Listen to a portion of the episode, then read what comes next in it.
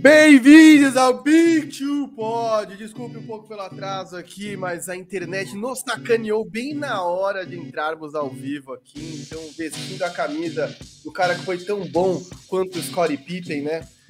Eu inicio o episódio de hoje com o Gabriel Veronese, meu amigo. Como estão as coisas por aí? Olá, Marquinhos. A internet derrubou nós, não, derrubou você. Eu tô aqui tranquilo e calmo na verdade, assim, eu entrei, o Marquinhos já tava aqui, eu entrei nos últimos minutos, aí eu entrei e ele caiu. Aí eu falei, bom, que aí parece que eu não tô atrasado, entendeu? Parece que é toda dele. Mas eu também estava atrasado, então agradeço aí a, o, a, o, sufoco que deu a internet, deu tempo de eu chegar. Mas boa, boa tarde, né? Depois da, das. É, não almocei ainda, mas depois das, do meio-dia já é considerado boa tarde. Boa tarde pro Marquinhos, tarde pra todo mundo com a gente. E falaremos sobre muita coisa legal hoje. A gente brigou ali para fazer a, a pauta nesse finalzinho de semana. É, tiramos os Lakers finalmente, tiramos os Warriors finalmente, dos caras valerem pautas ainda, mas tem chão pra gente falar. Exatamente, né? A única coisa que eu vou fazer menção honrosa aqui é o retorno do papai e velhos problemas do Lakers se repetindo. Mas seguiremos, porque hoje tem assunto muito bom como a gente já havia anunciado nas redes sociais, quem nos segue, quem nos segue no Twitter já sabia, nós vamos falar de Nets, será que eles são elite ou não são da NBA? Cinderella Wizards, né? Afinal, esse Wizards é cavalo paraguaio ou veio para ficar? O Suns que ontem enfileirou a 11 vitória seguida. Quer dizer, o Suns vem com tudo para repetir a final da NBA ou será que isso é facilidade do calendário? Depois vamos cair o verdadeiro ou falso aí, que entre outros temas, vai falar de um tema que o Vero pessoalmente adora, que é Paul George candidato a MVP. Mas é isso, vamos começar primeiro com os recados de sempre, por favor. Se inscreva no canal, acione o sininho. Se você veio pelo link do Twitter ou pelo Live Basketball, que a gente costuma fazer várias coisas junto, eles sempre falam pra gente, puta, vamos lá, avisar que vocês vão entrar no ar também. Então, se você veio pelo live ou qualquer outro meio, já se inscreve no canal e aciona o sininho. Eu tenho certeza que até o final desta live você já vai falar, caramba, esses caras são muito legais, quero ficar aqui, quero participar dessa conversa. Então, acione o sininho, se inscreva no canal. Deixe o like e comente, aproveite para nos cornetar, cornetar os outros amiguinhos no chat, fazer perguntas, é sempre muito bom. Uh, e não esquece, compartilha com seus amigos, traz todo mundo para essa discussão também. E o recado mais recente, ué, tá travando aqui, bicho, que isso? Mas foi, mas tá foi, entrou. Entrou, entrou. entrou? Entrou. Entrou. Aê, aqui tá travando, desculpa, gente. A internet aqui tá o caos, como diria o Romulo Mendonça. Trindade Imports, sim, arroba trindade.imports, uma loja de um brother chamado Wesley. Está, se uniu à área restritiva e a gente está fazendo um sorteio de uma camisa da NBA para você ter um Natal mais divertido, melhor e mais econômico. Porque com cinco reais você ganha direito de trocar a mão, para ficar fora aqui do quadro. Cinco reais você ganha direito a um cupom e com um único cupom você pode ganhar uma camiseta da NBA. Qual camiseta da NBA? A que você quiser. Ou seja, se você quiser do Kyrie, Antivex, se você quiser do LeBron também pode, se quiser do Anthony Davis, Damon Lillard, escolhe a camiseta que você quiser e pega lá com a Trindade Imports. O importante é só que você faça o superchat de cinco reais. Em breve nós teremos um Pix para ficar mais fácil, você não precisa carregar, não precisa cadastrar nenhum cartão aqui no Google se você não quiser. E aí, a cada cinco reais, um cupom. Obviamente, você pode pôr 50, 100 reais, quanto você quiser. A gente fica muito feliz com, com a ajuda. Afinal, somos produtores de conteúdo independentes. E você ganha direito a uma camisa da NBA que, meu amigo, convenhamos, não está barata. Então, até se você botar 50 reais aqui para ganhar 10 cupons, é, saiu barato essa camisa. Então é isso. Lembrando que quanto mais cupons, mais chance você tem de ganhar. Exato, até agora tem apenas uma pessoa que comprou o cupom, cara. Então esse cara praticamente Ele vai já tá comprando. Ele vai ganhar cinco conto numa camisa. Exato, cara, da camisa que ele quiser. Então é isso, aproveite para nos seguir no, no Instagram, somos o Marquinhos984 e o Veronese Gabriel. E no Twitter, somos Marquinhos Underline 984 e o G Veronese. Agora, sem mais delongas, vamos logo para o primeiro papo, porque confesso que eu estou um pouco empolgado com os caras. Décima primeira vitória seguida, executando um sistema muito bom. O Monte Williams é um cara que eu boto uma fé. O sistema do Monte Williams é tão bom que o Fen Kamins, que outro dia meteu 31 pontos, então vamos falar de Phoenix Suns. Afinal, Phoenix Suns, real deal ou cavalos paraguaios, velho? Ué, eu fiz aí a tarja pra você ler, você não leu a tarja. Ô, Queria então que você lesse a tarja aí. Suns estão a blu blu blé das ideias. O Marquinhos geralmente pede pra eu fazer a tarja, que ele acha que eu sou criativo. Falei, mano, Exato. esquece, esquece, vou fazer qualquer negócio. E os caras estão realmente embalados, né? Como diria o rapaz do Botafogo lá, a batedeira disparou, arrasta pra cima. Os caras embalaram, os caras estão voando. E assim, em que pese, Marquinhos, a gente montou a pauta, em que pese, eles tiveram um calendário agradável. Eles tiveram Mavs, tiveram Wolves, tiveram Rockets, tiveram Kings, tiveram muitos Pelicans, Rockets de novo, tiveram muitos times ali bem vencíveis. Só que a gente tá vendo que, assim, Nets, Lakers, Bucks, esses times que estariam cotados como favoritos, tropeçaram em times menores. Então, o calendário ele é favorável para quem é competente. Se você não é competente, o calendário não é favorável. Os caras foram competentes, venceram, então, então embalados 11 seguidas, é, é, perderam só ali no começo, acho que para os Kings, Portland, se não me engano, ganharam dos Lakers, e depois embalaram, desceram a ladeira. E uma coisa que chama muita atenção, como você bem destacou, Marquinhos, para mim, é que é uma coisa 100% embalada no sistema. Porque a gente não tá vendo o Devin Booker fazer 40, 50 pontos. Na verdade, desde que o Monty Williams chegou e o Chris Paul, mas nem é necessário que o Devin Booker tenha esses jogos de 40, 50 pontos, né? O Devin Booker ele tem feito ali seus 20, 25 pontos. É, e o Chris Paul também. O Chris Paul não é um cara de pontuação é, exuberante, não é um cara que detona na pontuação, mas é um cara que consegue se manter é, é, regular. E aí, Marquinhos voltou. Ih, voltou, agora voltou. Marquinhos voltou. E aí, o, o, o Suns não tem precisado que esses caras tenham performances monstruosas e dominantes. É um sistema que funciona. E aí, mais uma vez, crédito ao Monte Williams. É, ficaram sem o DeAndre Ayton, que para mim é um dos pilares da equipe, né? E eu acho que eles, inclusive, foram bem, já falou disso aqui no podcast, como eles foram bem na free agent, trazendo o, o Javel Magui, que não é um primor, não é um gênio do basquete, o Javel Magui, mas é um cara que vai cumprir uma função necessária nesse, nesse time do, do Phoenix Suns, né? O Kaminsky, o Marquinhos falou, destacou que ele fez 30 tantos pontos, o cara arrebentou. Só que o Kaminsky não é exatamente o mesmo molde que o DeAndre Ayton, né? O Kaminsky ainda é um cara baixo, ele não é um cara tão forte, tão grande. O Javel Magui é o cara que cumpre esse papel. Então é um time que, mesmo perdendo peças, ainda consegue descansar alguns caras e dar volume para outros.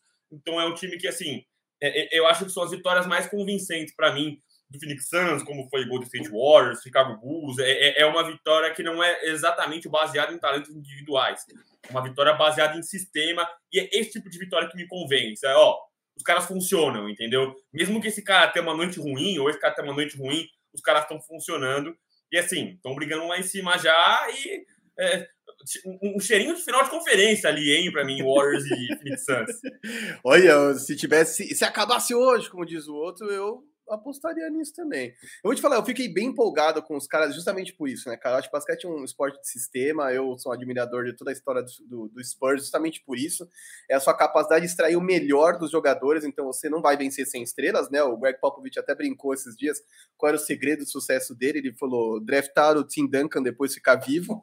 E aí é óbvio que você precisa de um talento, você precisa de um Devin Booker, você precisa de um Chris Paul.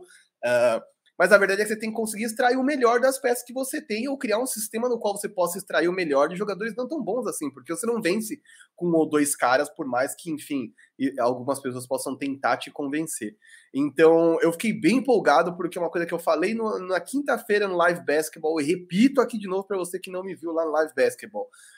O basquete é um esporte que cada vez menos dá valor para as posições. Então, ah, o pivô, o armador clássico, o ala clássico, não, cada vez se dá menos valor para esse tipo de coisa, mas ainda existe função.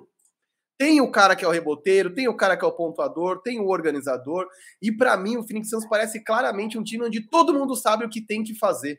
Tá muito claro para cada um deles qual é a função. Então, seja o Michael Bridges, que ontem meteu 7 de 7 nas bolas, e ele sabe que ele é aquilo, spot-up shooter, de vez ou outra ele vai infiltrar, mas ele não é um slasher, ele não vai ficar cortando ninguém na zona morta e fazendo graça. Ele sabe que isso é coisa pro Chris Paul, ele sabe que os arremessos difíceis para decidir jogos são do, do Devin Booker, mas ainda assim até caras como Jay Crowder consegue meter bola importante, Javel Magui sai do banco e contribui na defesa, pega um rebote, dá um toco, desvia um arremesso, quer dizer, eu acho que fundamentalmente é um, é um time onde todo mundo sabe o que tem que fazer e vem executando. Eu acho que isso se deve principalmente, né, Vero, É, enfim, a questão, é, é, óbvio, né? Bom, não, a gente nunca vai acreditar o bastante a chegada do, do Chris Paul e a mudança de ares que aconteceu por lá, mas principalmente quando os caras metem a grana que eles meteram no Chris Paul, pra mim é assim, cara, o Chris Paul não vai chegar aos 40 jogando, no final de contrato, jogando o que ele joga hoje. Então nós precisamos vencer hoje.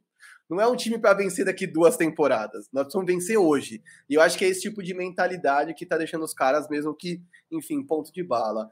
Nota só eh, que eu acho que é importante dizer que ainda tá rolando toda aquela coisa com o Robert Sarver, né? Eu não sei exatamente o que, que vai resultar isso, se ele vai ser expulso da NBA, como foi o Donald Sterling pelos comentários racistas lá no Clippers, ou se eles vão passar um pano, como aconteceu com Dallas Mavericks e Mike Cuban. Mas bom ver que o time tem se mantido focado, né? Quer dizer, eu acho bem polêmico o Devin Booker até certo ponto defender o dono da franquia das acusações, mas em quadra eu acho que os caras têm que jogar e estão jogando, né, cara? Sim, é, é essa, toda a mística que envolve Phoenix Suns, né? Você bem lembrou, você sempre lembra do episódio dos caras com bode na sala e, e todas. Assim, para mim, o Devin Booker não foi mérito dos caras, foi uma grande uma cagada dos caras. Porque draftar não é com eles, né? Draftar não é com eles. Eu até entendo que o DeAndre Ayton, muitas vezes, é, eu não vou nunca defender você draftar alguém na frente do Luca Doncic.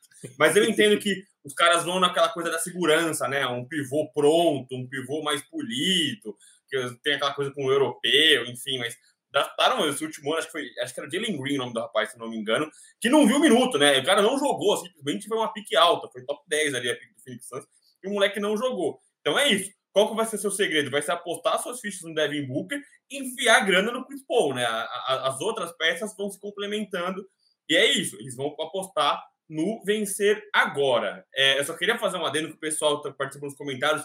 A gente vai ler os comentários ainda, pode mandar seu alôzinho aí, seu salve para nós já bota seu nomezinho aqui na tela. É, não, não, a gente não, abandon, não abandonaremos vocês, a gente vai só seguir na pauta aqui, mas quando chegar a vez eu comento ali. Exatamente. A última coisa que eu ia dizer é, com toda essa história em torno do Robert Savre e esse bom começo de, do, do Phoenix Suns, outra coisa que me deixa um pouco mais em paz é a situação do DeAndre Ayton, né? Que é um cara que já deveria ter sido contrato sido renovado, né? Quer dizer, já devia ter recebido o max dele, não recebeu, eles acham que ele não vale isso. Vamos esperar a free agents para alguém oferecer isso e aí eles igualarem. E havia muito receio de que ele jogasse meio com preguiça, ou não quisesse jogar no seu máximo, porque não se sentia reconhecido pela franquia, que realmente não, não foi reconhecido. Um papo à parte de se ele merece ou não o max contract, assim como o Trey Young, como o Luca Doncic e outros que receberam, é, a verdade é que o jogador vale quanto você der para ele, né, velho? E se você não der isso para o DeAndre Ayton, o mercado vai dar. Há uma questão de oferta e demanda. Quantos pivôs do tamanho dele, com a idade dele, fazem o que ele faz?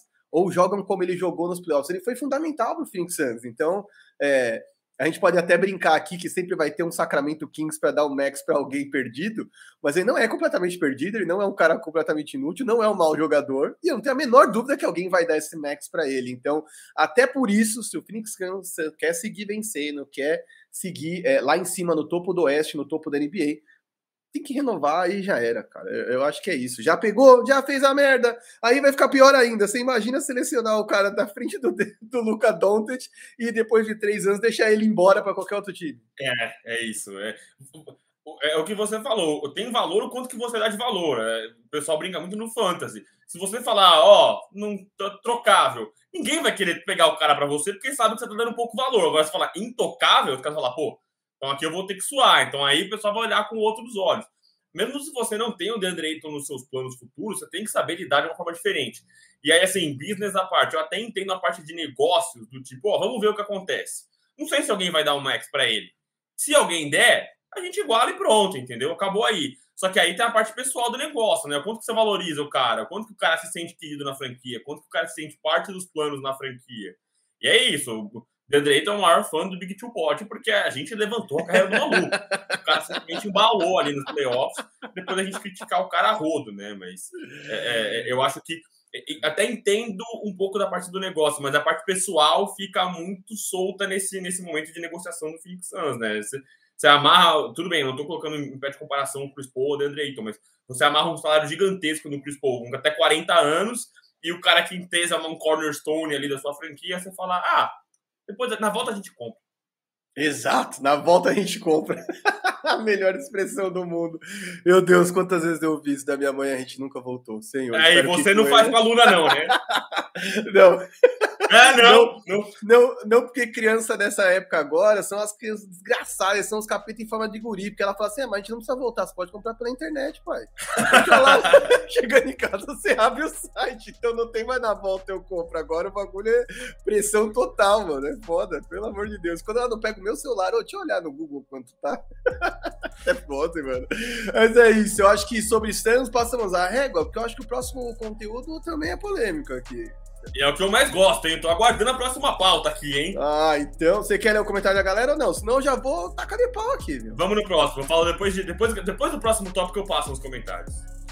Então, antes de eu meter a tarja aqui, né, cara, é, é, vamos falar de uma franquia que, assim, desde, desde antes da última temporada começar, já havia uma expectativa imensa. Os caras fizeram uma aquisição durante a temporada que tornou as expectativas mais, enfim, como é que eu posso dizer? A coisa ficou toda muito maior, né? Então ficou uma coisa de assim, ah, esses caras nem precisam entrar em quadra, eles vão só pegar o título só. Ah, esses caras só vieram buscar o caneco só. E aí várias coisas foram acontecendo ao longo da temporada, inclusive nos playoffs. Culpe você o dedão do Kevin Durant ou não, as coisas não correram como se esperava lá no Brooklyn Nets. E essa temporada armaram o circo, puxaram a lona e aí virou, começou a virar palhaçada, né?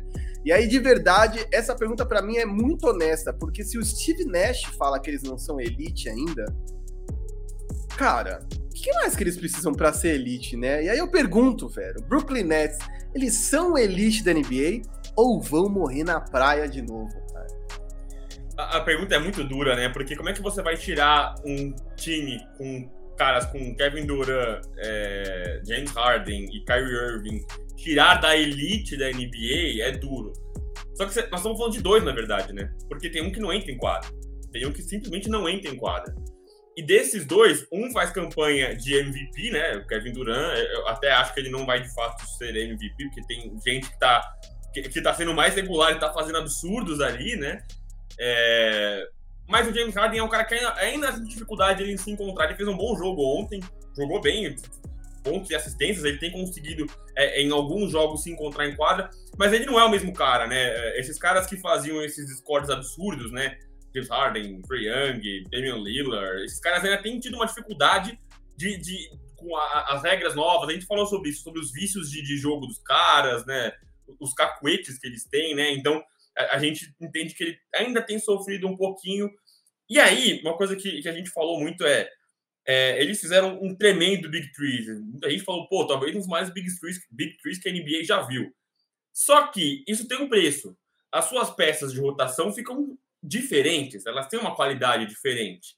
E até acho que eles foram bem no mercado, né? Eu gosto muito do Blake Griffin, o Lamarcus tem jogado bem, é, Joe Harris, Perry Mills, são caras importantes. Só que se você não tem um desses caras, no caso o Kyrie Irving, e você tem o Harden e o Durant, você tem que descansar um, minutagem para outro. E essas peças que vêm de apoio não conseguem corresponder. E nem tem como você cobrar desses caras. Como é que você vai cobrar uma tremenda performance de DeAndre Bainbridge, de, de uh, o Jevon Carter, que veio do Phoenix Suns? É, é, é uma conta muito complexa de você conseguir distribuir minutagem, distribuir minuto.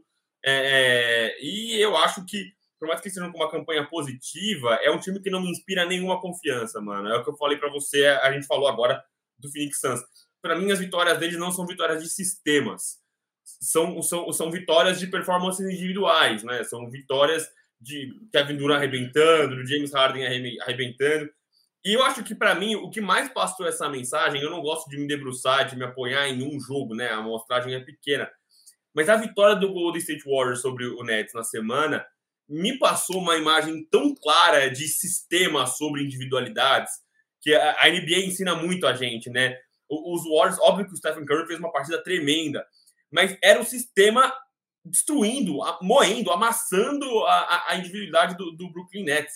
É, e a gente fala, a gente muitas vezes desenhou os playoffs, né? Pô, o Brooklyn Nets não tem garrafão. Talvez eles apanhem contra o time que tem Joel Embiid, que tem Jokic, que tem Anthony Davis. E não foi o caso, né? Eles perderam para um time que não tem garrafão, de fato, né? O Golden State Warriors tem corpos, né? O Draymond Green faz a posição ali, mas ele é um, um grande playmaker, é um cara que movimenta a bola. E foi isso. Foi um sistema simplesmente trucidando a, a, as habilidades individuais. O Kevin Durant ficou ali, é, todo o talento que ele tem, um dos maiores scorers que a gente viu, eu especialmente, né? Mas assim, é, não conseguiu jogar, não conseguiu ter volume de jogo e o Warriors venceu. É isso, é o sistema sobressaindo sobre as, as habilidades individuais. Não, total, cara. Eu acho que essa derrota específica para o Golden State, acho que o, o, o Stephen A. Smith foi lá e falou do Kyrie, falou que o Kyrie tinha traído o Kevin Durant, peça para sair daí. O Stephen A. é puro entretenimento, mas eu acho que bateu um arrependimento. Não é possível que o Kevin Durant olhou aqueles caras correndo e Jordan Poole arrebentando e Otto Porter Jr. e pensou: caralho, o que, que eu tô fazendo aqui em Nova York? Sério, porque ele tinha tudo na mão, né, cara? De verdade, o Kevin Durant permanecendo no Golden State, mesmo com a contusão do Clay Thompson, permaneceria uma dinastia. Eu não, não tenho a menor dúvida que o Warriors da bolha com o Kevin Durant seria outra parada, é outra NBA, entendeu? De verdade, ficou uma lacuna a partir do momento que o Kevin Durant sai e o Clay Thompson se machuca. Aliás, uma lacuna que o Golden State deixou aberta e tá preenchendo agora, né? Porque por mais que, enfim, tenha jogado bem ano passado, assim, play-in não é lugar para o Golden State Warriors. E aí, falando exclusivamente de Brooklyn Nets, a gente até viu alguns bons jogos de Lamarcus Aldridge, alguns bons jogos de Blake Griffin, quer dizer, uma noite ou outra, essas, esses caras mais veteranos que sabem o que estão fazendo vão ter boas noites, né? Mas, de novo, são valores individuais. Não é que o banco está funcionando, não é que o Steve Nash encontrou uma formação ideal. O Fernando do Black Castle, inclusive a gente conversa várias vezes por, por Instagram, por WhatsApp, assim como eu, eu e Vera e muitos outros, e ele acha que a culpa é do Steve Nash. Eu não sei exatamente se a culpa é do Steve Nash ou se realmente é difícil desenhar um time sem o Kyrie Irving, sem saber se ele vai voltar ou não vai voltar, né? É o que a gente às vezes fala sobre o Zion Williamson. O Zion Williamson não é um cara plug and play. Eu não acho que o Kyrie Irving é um plug and play, como é o Clay Thompson, por exemplo. Isso não é, não, isso não diz mérito sobre a qualidade do cara. Não quer dizer que ele é pior ou melhor. Mas isso quer dizer que ele não é um cara fácil de encaixar. Quer dizer, o Kyrie Irving é um cara que joga na base da improvisação. Você tem que dar a bola na mão dele e muitas vezes confiar nele, né? Então o Harden ali de organizador, de playmaker principal, e o Kyrie Irving nesse finalizador que nem defende tão bem assim, né? Então realmente é um cara mais difícil de encaixar. E eu acho que ele ainda tá buscando essa forma, quer dizer, puta, Perry Mills de titular ou Perry Mills saindo do banco? Quer dizer, o cara tem um punch, ele entra, mete muita bola, candidato a sexto homem, mas se eu tiro esse cara do banco e bode titular, quem sai do banco e arrebenta para mim quando eu precisar? Exato. Isso cria uma série de problemas, né? Então eu não sei o quanto é culpa do Steve Nash ainda, não consigo cravar, mas também não consigo cravar o Brooklyn Nets como elite. É muito difícil porque se você olhar no papel não há a menor dúvida de que eles são elite, mas quando você transpõe isso para a quadra, isso não está acontecendo. É, e, e, eu acho que isso tem a ver com o Kai Irving, sim. Acho que o, o, o Kai Irving tá bagunçando a coisa toda. Quando eu falo do circo e tudo mais, eu falo muito de Kyrie Irving, porque a gente parou de falar nisso, é, virou um assunto chato até certo ponto, né, velho? Mas não tá resolvido, cara. O cara tá lá e ele tá ganhando, sei lá, 34 milhões por ano e, e o cara não entra em quadra, ele não treina. Quer dizer, quando vai acabar essa palhaçada, entendeu? E eu acho que isso tudo bagunça muito esse time. É o começo de temporada, espero que seja, enfim, até o Natal isso já tenha resolvido. Assim como Aaron Rodgers na NFL, ele tome a porcaria da vacina e entre em quadra, porque eu acho que, independente das crenças que os caras venham a ter, é, o Kevin Durant é um cara comprometido com a vitória, né? Claramente, tudo que ele faz é comprometido com a vitória. É, cara, eu tô aqui para vencer e farei o que for necessário. Eu nem sei se o, cara, se o Kevin Durant é um cara que faz campanha pro vacina, mas ele tomou e ele falou: tô aqui e a gente vai vencer. O, o, o James Harden não tá jogando o fino da bola, mas tá lá. Jogando contra o Cleveland Cavaliers, ele tá metendo 36 pontos, entendeu? Mesmo chutando mal, acho que fez 7 de 25 que ele acertou só. Mas tá lá e o outro maluco tá em casa jogando PlayStation, velho. Então, desculpa, não tem como colocar os caras na elite ainda. Eles não acharam um jeito de jogar assim o cara e não sabem se o cara volta. Então, eu acho que isso são coisas que colocam um ponto de interrogação gigantesco nos caras. Sim, e aí, você, Marquinhos, eu fiz essa tarde pensando em você, porque você Manda. nessa posição, nessa posição de host, você muitas vezes se ensaboa, entendeu? Eu, eu, pensei muito nisso no nosso episódio com o Ricardo Pisser, o Picos aqui. Você jogava as bombas pra gente e eu e ele tinha que botar reta, entendeu? E você, próxima pergunta, eu falei, irmão, eu quero saber você, entendeu? Quero saber a sua avaliação sobre isso se você acha que o Kyrie traiu Kyrie, essa, essa frase é do Stephen A. Smith, falou que o Kyrie traiu o Kevin Durant. E se você, Marquinhos, você vai nessa, né? Você que adora quadros, você como produtor do ESPN League, se é, é, ele é, mandou a real ou se ele falou besteira. Mandou a real, velho. Mandou a real, sem titubear. É que eu sou o Coringa. Às vezes eu gosto de ser só o agente do caos ali, ajeitando a bagunça ali pra ter uma discussão. Mas, assim, com esse rapaz tá aí no fundo do seu quarto aí. Mas, pra mim, ele mandou a real. Quer dizer, eu acho que toda a coisa sobre a transferência do Kevin Durant pro Brooklyn Nets, a forma como isso foi feito, a chegada do Kai Irving, eles vieram com papo de, ah, não precisa de técnico, podcast, começaram a andar junto, melhores amigos, de bracinho dado pra todo quanto é lugar. Ah, ele que é o cara que deu o título pro Cavs. Aí o outro, ah, foi ele que deu o título pro Golden State Warriors. Puxação de saco do caramba. E os caras naquela de melhores amigos. E eu avisei desde o começo. Eu falei, cara, o Kyrie Irving é uma bomba relógio. O Kai Irving é um cara que você precisa só dar tempo para ele, só precisa dar corda que ele vai se enforcar sozinho, velho. Ele é um, ele é um incendiário, entendeu? Por onde ele passa, ele nunca sai bem, velho. Eu, eu dei várias vezes esse exemplo aqui, gosto de dar, quer dizer, não gosto de dar exatamente, mas eu acho que para ele funciona, que é o lance daquele seu brother que fala que todas as vezes dele são malucas, quer dizer, mano, tem alguma coisa errada, todas as vezes dele são malucas. Todo mundo tá errado menos maluco. ele, todo mundo tá errado é, menos ele, né? É ele que tá errado, entendeu? Assim, uma ou outra pessoa que você não encaixa, um ou outro time, uma ou outra organização que você não encaixa na cultura dos caras, eu entendo. É, é, perfeito, isso acontece muitas vezes, né? Você vai com uma expectativa para dentro de um time, para dentro de um relacionamento, e às vezes a coisa não se concretiza. Agora, disso todo mundo ser louco e só ele ser normal, e aí de repente ele tá falando de terra plana, de poderes da natureza versus vacina, e não entra em quadra, quer dizer, cara, eu não tenho a menor dúvida de que ele traiu o Kevin Durant e que o Kevin Durant se sente traído.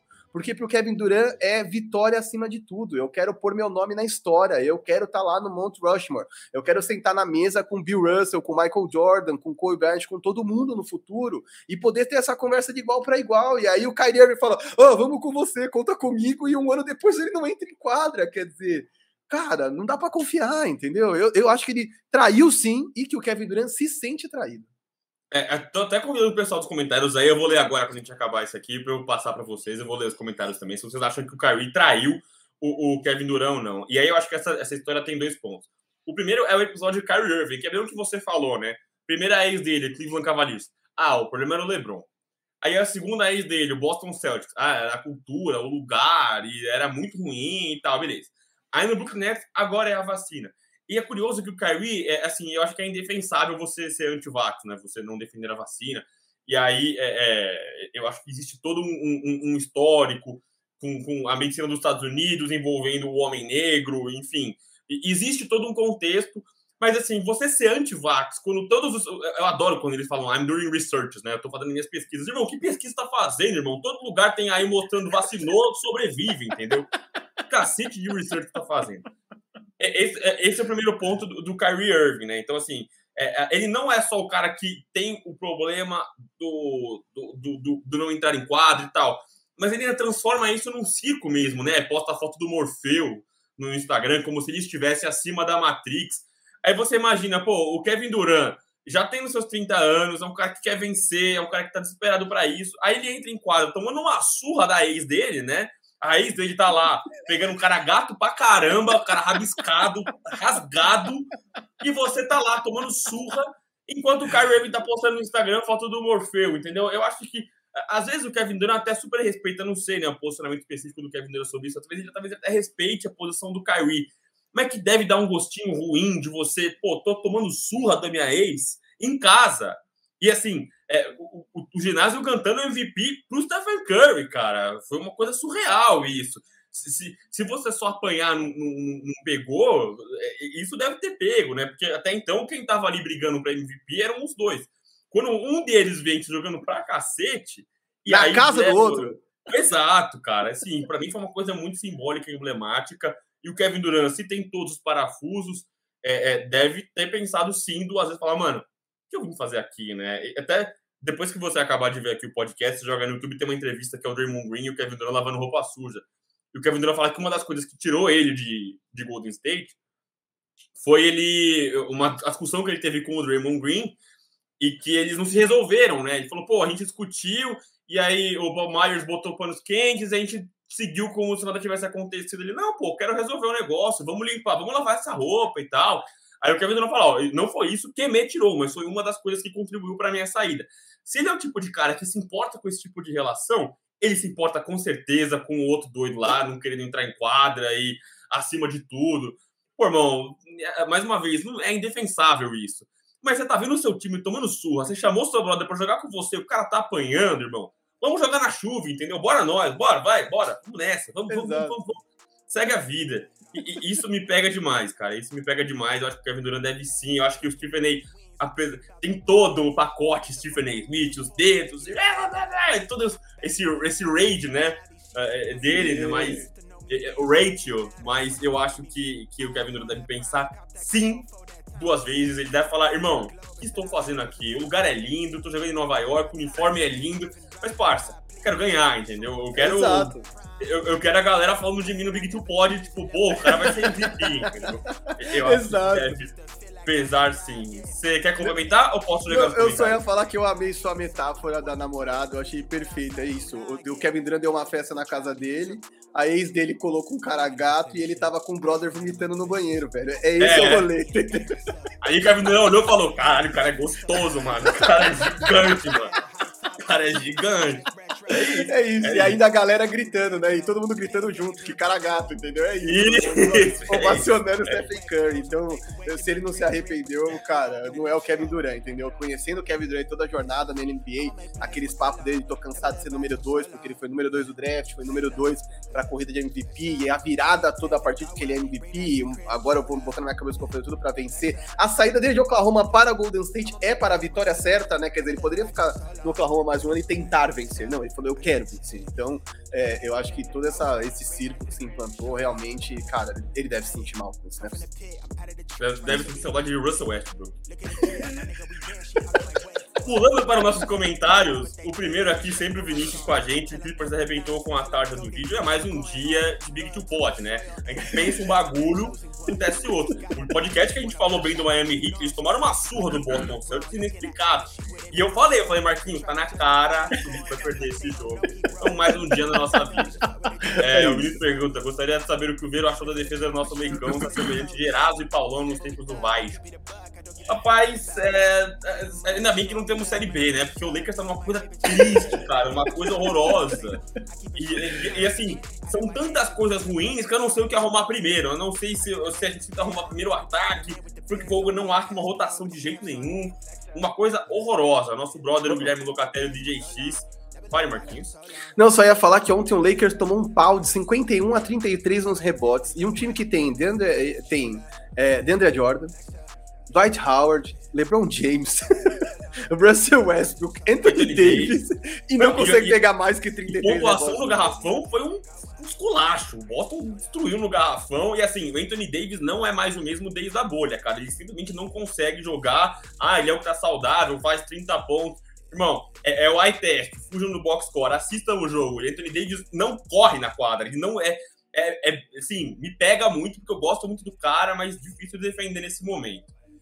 É, o Cortes DPC oficial mandou um salve aqui, um abraço. Aliás, o DJX está fazendo uma rifa de uma jersey do Jordan também. Corre lá no Instagram do maluco, faz a sua fezinha que vai rolar. É, nosso parceiro está sempre com a gente. O Arthur também está sempre com a gente. Marquinhos Paul Jorge vai ser MVP para surpresa das pessoas. Falaremos sobre isso, falaremos sobre isso, falaremos sobre isso.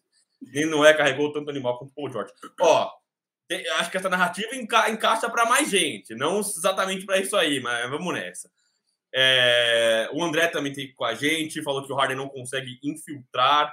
É, é, ele completou aqui no comentário de baixo. Mas eu acho que é isso. Eu acho que tem muito jogador preso em, em, em, em cacuetes, em vícios. Eles estão dificuldade de conseguir é, é, é, espaço nessa NBA nova. A única pessoa para mim que era um scorer e sofreu no comecinho, mas já voltou ao normal, é o Sr. Stephen Curry, porque aí inserido em um contexto, num sistema. Nosso uhum. brodaço, grande presença aqui, o Yuri Fonseca. Carver tem pesadelos todo dia com o Zé Gotinha. Abração, rapaziada. Cara, se eu tivesse uma festa fantasia na casa do Kyrie Irving, eu 100% ia de Zé Gotinha. Mas 100% eu ia de Zé Gotinha. E se pai ainda metia uma jersey de alguém aleatório, tipo o LeBron James do, do Cavaliers, entendeu? Só pra dar uma chance. Então aqui tem que peru diferente.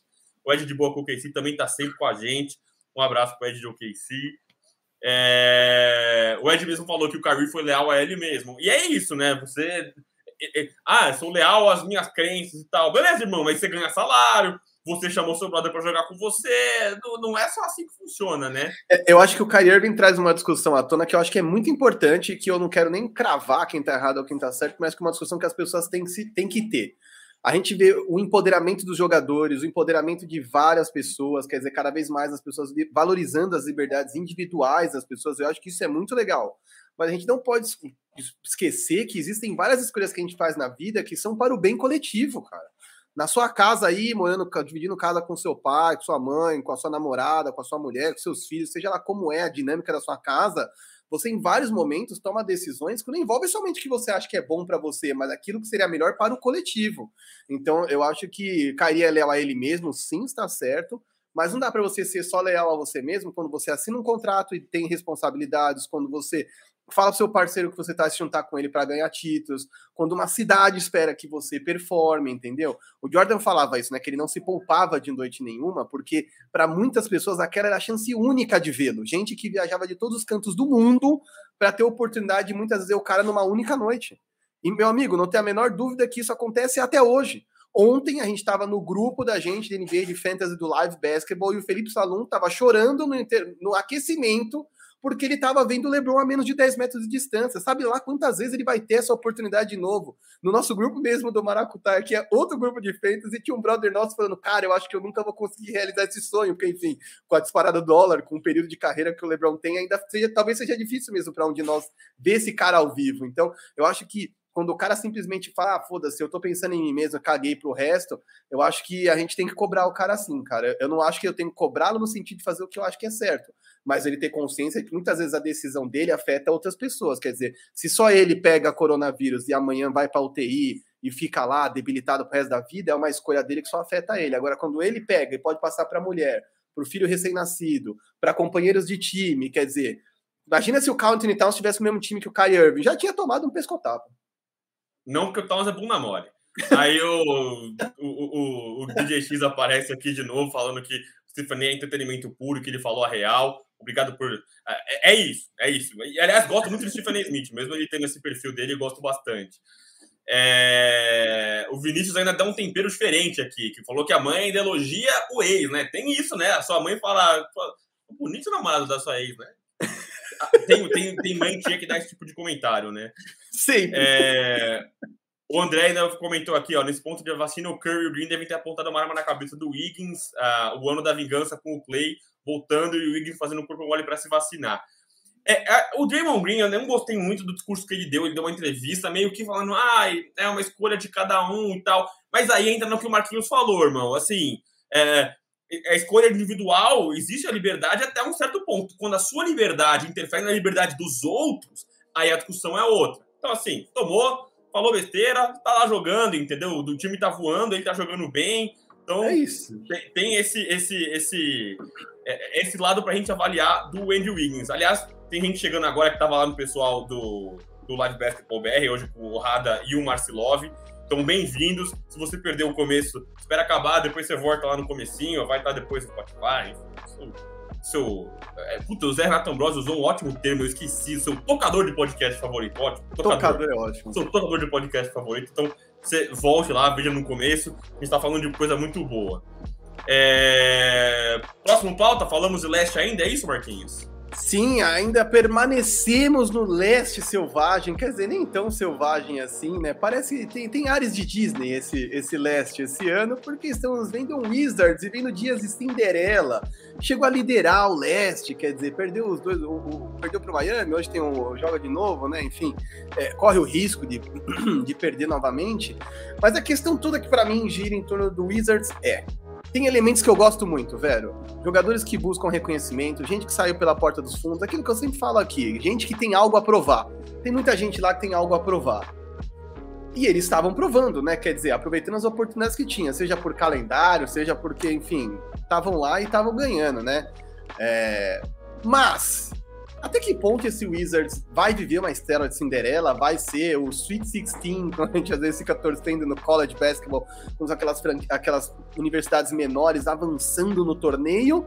Ou eles são um tremendo cavalo paraguaio que até o Natal já vai estar tá lá para baixo e fora da zona dos playoffs? Eu acho, eu Aliás, a gente no nosso tire list aqui, que a gente deu uma de Casemiro e colocou ali as nossas prateleiras, eu até coloquei o Wizards bem, porque é o que a gente falou, né? Eles trocaram um talento enorme, que era o Russell Westbrook, por vários talentos bons, né? São boas peças, né? Então, eu acho que o time ficou bem distribuído e isso ajuda muito quando você tem, olha só, um sistema. Porque você perde um cara, mas você tem outros caras para compor ali, né? Então, assim, Raulzinho tem jogado bem, é, o Montrezl Harrell tem jogado muito bem, é, o Caio Kuzma, a gente vai falar dele daqui a pouco também, mas é um cara que tem entregue. É, o Daniel Avdija, que assim, para mim foi uma decepção tremenda, é um cara que consegue é, é, tem se dedicado na defesa, é, é o cara que assim, a bola não tá caindo, eu vou ajudar em outras formas. É, e Spencer Dinwiddie, que é um cara que a gente sabia que ia funcionar, é um cara que joga, é um cara que joga, encaixa em vários sistemas. E a gente não tem o Rui Hashimura ainda, que a gente não sabe quando vai voltar, né? Cuidando ali da, da cabeça, né? É importante a gente lembrar que o Rui Hashimura tá cuidando da saúde mental e, e todas essas questões que a gente sempre defende aqui, esse tipo de pauta no Big Two. Então, ainda tem gente para voltar. E assim, Thomas Bryant, que é um cara importante no Garrafão, fez uma boa temporada no ano passado antes de, de romper o ligamento. Então, tem gente para voltar ainda. É um time que tem funcionado. O que eu acho? Eu acho que eles são um ótimo entretenimento e é um time legal de você ver jogar. E ainda assim, o Bradley Bill também não tá jogando tudo que ele sabe jogar, né? Acho que tá com média de 23 uhum. pontos. O Bradley Bill ainda tem que pegar no tranco e tal. Eu acho o time do Washington Wizards é, é, ele tem que ficar ali, tentar ficar. Para mim, o, o, a ambição deles, o horizonte deles essa temporada tem que ficar acima da linha do play-in. Não sei se vai ser possível. É, a, a, a, gente está vendo muita gente com um calendário fácil e não aproveitando. Então, eu acho que a, até eles conseguirem se manter ali fora da zona do play-in. Porque esses jogos que a gente fala que é o mata-mata, eu acho que esses jogos aí sim são onde as estrelas, eu falei que defendi que sistemas se sobressaem a, a, a individuais, mas nesses jogos que é win or go home, né? Ou você vence, ou você vence, não, irmão, senão você vai, pra, vai descansar. É, você precisa de star power, você precisa de talentos, de caras que vão arrebentar, vão matar ali aquele crunch time, né? Os últimos cinco minutinhos, três minutinhos. E eu acho que o, os Wizards ainda faltam um pouco disso, né? Acho não, de fato faltam isso, né? Por mais que você goste do Spencer Dinwiddie, é, eu acho que o Bradley Bill não é o suficiente, por mais que você goste muito do Bradley Bill, eu adoro o Bradley Bill, mas eu acho que ele não é o suficiente. Eu acho que ele não é um talento e, e que consegue carregar um time a esse ponto. E assim, é muito talentoso, só que você precisa de mais gente assim, né? Um talento só você sufoca o cara, vamos ver o que o resto faz, né? Eu acho que talentos individuais em que um cara arranca a franquia, empurra a franquia, eu acho que tem que ser LeBron James, Kevin Durant, Stephen Curry. Bradley Beal não tá na prateleira desses caras. Então, acho que se eles conseguirem se manter acima da linha do play-in e ir pro primeiro round, aí eu acho que já é bastante para eles, mas não consigo vê-los embalando muito mais do que isso.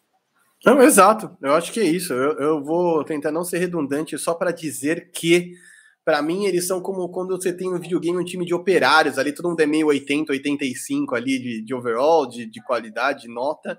E e é legal de ver, muitas vezes você vai ter bons momentos, as vitórias às vezes são sofridas, às vezes elas vêm de maneira muito simbólica sobre times importantes, então eu não, eu não excluo a possibilidade de eles ganharem de times que estão na primeira prateleira, tô falando aqui de Golden State, tô falando de Nets, numa noite inspirada, mas a gente sabe que ao longo do período, ao longo da maratona que é a temporada regular, as coisas tendem a se ajustar, né? Eu acho que a distância entre o primeiro e o oitavo, principalmente do lado leste, é, deve ter uma diferença um pouquinho maior do terceiro para o quarto, do quarto para o quinto, mas o resto, do quinto até o décimo no play-in, vai ser todo mundo por uma, duas, três vitórias. Então, eu acho que nesse sentido, o Wizards deve ficar. Eu até acho que eles vão ficar numa zona de play-in, para ser bem honesto. Porque ah, eu acho que falta honesto, sistema. Caralho, bingo! Bingo! bingo! Mas é isso, eu acho que assim, para ser brutalmente honesto, eu acho que eles não têm time para isso. Eu acho que uma coisa era um Russell Westbrook fazendo umas doideiras e tirando o foco das outras defesas.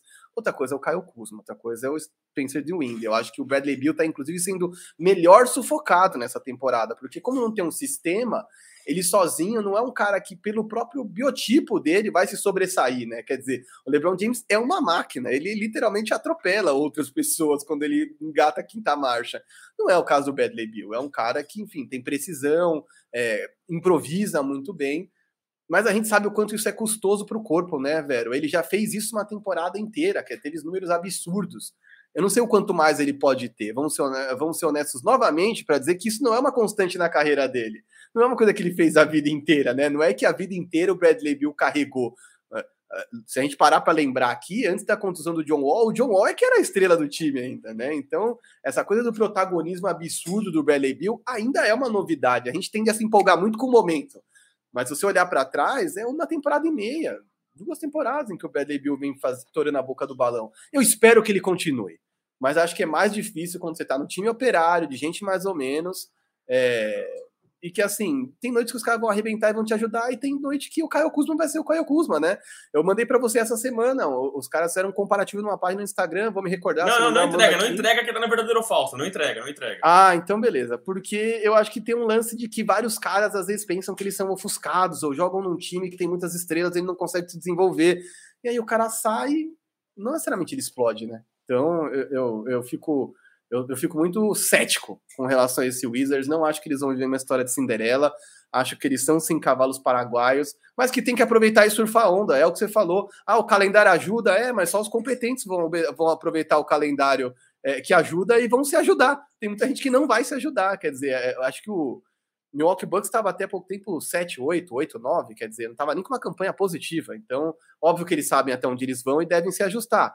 Mas é, se o Milwaukee Bucks tem estrelas para fazer a diferença e ajustar, talvez o Wizards não tenha. Então tem que vencer quando sabe que pode vencer. É isso. Exato.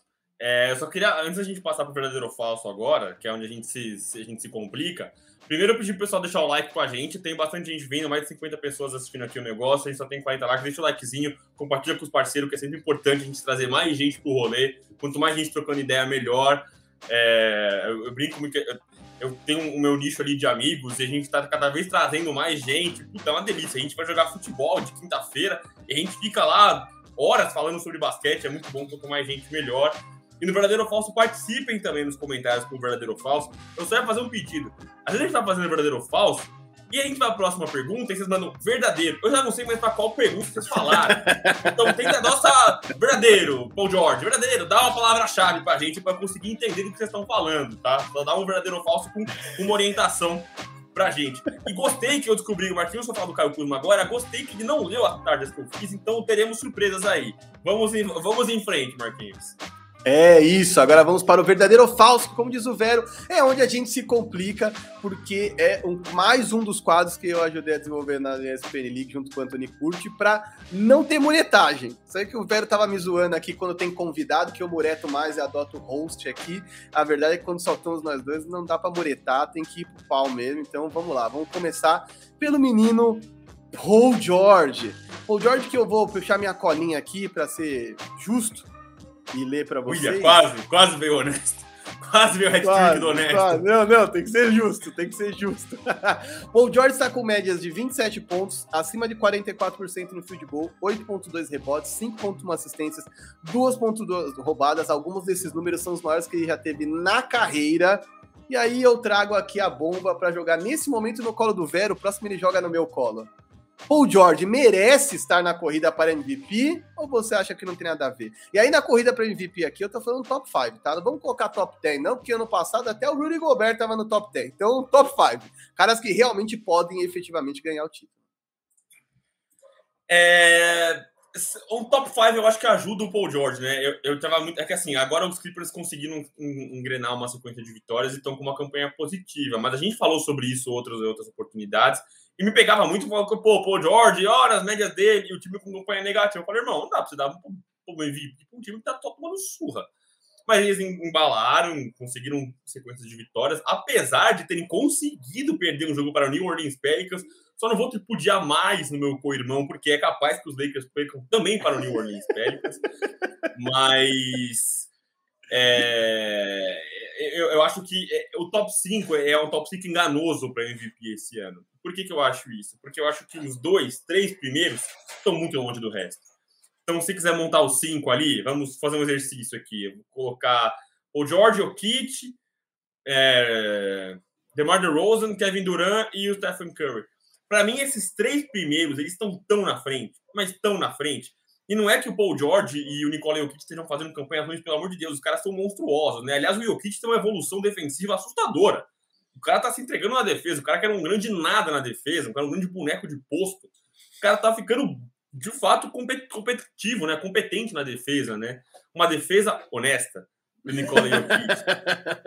Mas eu acho que esse triozinho, Chicago Bulls, Kevin Durant e DeMar DeRozan, é, o Chicago Bulls, o DeMar DeRozan, Kevin Durant e o Stephen Curry estão tão na frente da, da corrida que eu acho que o Paul George, por mais por melhor que ele esteja na real, né? Eu acho que até é, a gente criticou muito em temporada passada e como já é a tônica daqui, ele conseguiu é, é, jogar bem, né? E conseguiu ser líder de um time, né? Ele foi líder de um time de fato. É, eu acho que ele não consegue estar de fato nessa briga no top 3 ali, vai, eu coloco ele no top 5, mas não briga ali em cima, porque eu acho que os outros estão na frente. Exatamente o que a gente já falou várias vezes. Tem que ter, MVP não é só o melhor jogador e o que ele melhor bota em quadra. Tem narrativa nisso, tem a história, o que, que vale.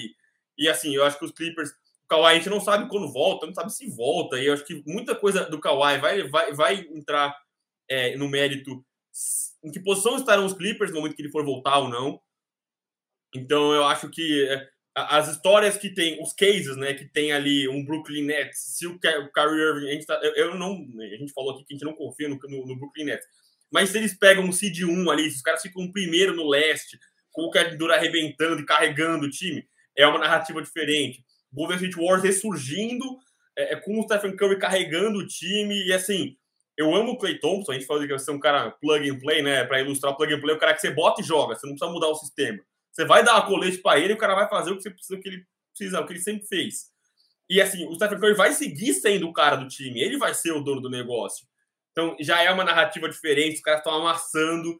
É, o DeMar DeRozan, cara, não tem nem o que falar, né? O Chicago Bulls, assim, destruindo, os caras estão sempre voando, o DeMar DeRozan amassando, jogando bonito, cara. Assim, eu brinquei no Twitter. Meu hobby é ver DeMar DeRozan jogando basquete. É bonito, cara. É um basquete simples, é um arroz com feijão gostoso, cara. É muito bom ver o DeMar DeRozan jogando. Então, eu acho que esses três caras têm uma narrativa, eles têm um, um case muito melhor, muito mais valioso para prêmio de MVP. É, para fechar aqui, eu concordo com tudo que você falou. Para fechar, passar a régua nesse assunto, a única coisa que eu diria é que situação complexa vive esse Clippers, né? Porque não é que o time é melhor sem Kawhi, mas claramente ele e Kawhi não conseguem jogar nos seus picos, nos seus melhores momentos, não é como outras duplas que encaixam mais facilmente. Acho que a gente já falou muitas vezes, por exemplo, sobre Jason Tatum e Jalen Brown e a dificuldade que é parear caras que têm habilidades redundantes, né? Que são caras que atuam nas mesmas áreas da quadra e que têm nas fortalezas as mesmas coisas e que também têm dificuldade de criar junto com outros e para outros, ou seja, eu acho que o Clippers vive um drama similar com caras de janelas de idade completamente diferente, enfim, não estou aqui dizendo que é a mesma coisa, mas são situações similares, situações é, parecidas. É, e eu acho que, por incrível que pareça, como o Paul George joga melhor quando o time é, joga para ele, quando ele é o dono do time. O problema todo é que isso não é o bastante, né? Não foi o bastante em Indiana e para mim não é o bastante nos Clippers. Desculpa dessa má notícia, mas eu acho que é isso. É excelente vê-lo arrebentando, é excelente quando ele se sente confortável em casa, é um cara que tem vários problemas, enfim, nesse lance psicológico, provoca depois não aguenta, sofre com o ombro, sofre com não sei o quê, mas agora ele não tá sofrendo de nada, ele tá jogando os melhores basquetes da vida dele, mas isso talvez não seja bastante para colocar o time dele no topo, e eu acho que essa é a realidade dele. E quando ele tiver que dividir de novo a bola com o Kawhi, ele tende a voltar a ser segundo, tende a voltar a ser aquela confusão de novo de revezamento de isolation, enfim. Espero que o Tyler Lu ache uma solução até lá, porque o Kawhi é mais um que não é plug and play. O Kawhi é mais um cara que você precisa moldar seu time para ele. Então, enfim, que bom que o Paul George tá jogando essa bola toda e dá para colocar ele seguramente no top 5. Entre os favoritos não, mas no top 5 com certeza. É, eu vou fazer diferente, eu vou ler os comentários agora, porque se eu for ler depois os verdadeiros votos, eu vou perder tudo. Só queria Justo. fazer uma adenda para quem está acompanhando no YouTube com a gente. Vocês viram que a minha imagem piscou, o Marquinhos travou. Ele ficou em pânico que eu pisquei. E aí ele passa um pouco do que eu passo. Porque semana sim, semana não, assim, o cacete de seu Marquinhos some. E aí eu fico aqui falando sozinho igual tonto. Que bom que ele passou por um segundo de desespero, tá? É... O Ed de Boa com o KC falou que o verdadeiro do Paul George merece sim estar é, no topo. É, tem um negro do topo aqui, apareceu com a gente, mandando um salve, um abraço para ele. O Matt mandou aqui, verdadeiro, o Paul George também vale estar na, no, no, no top 5 MVP. O Vinícius também né, colocou o Paul George como prefeito de Los Angeles. A Shirlene também, verdadeiro do Paul George. É, Temos, ó, aliás, eu vou, vou, falar mais disso aqui. O, o Gui também, o, o, nosso DJ X, mandou aqui um Paul George verdadeiro. Mas temos o nosso superchat. Então, Caio Coelho está na briga pela camisetinha do Trindade Imports.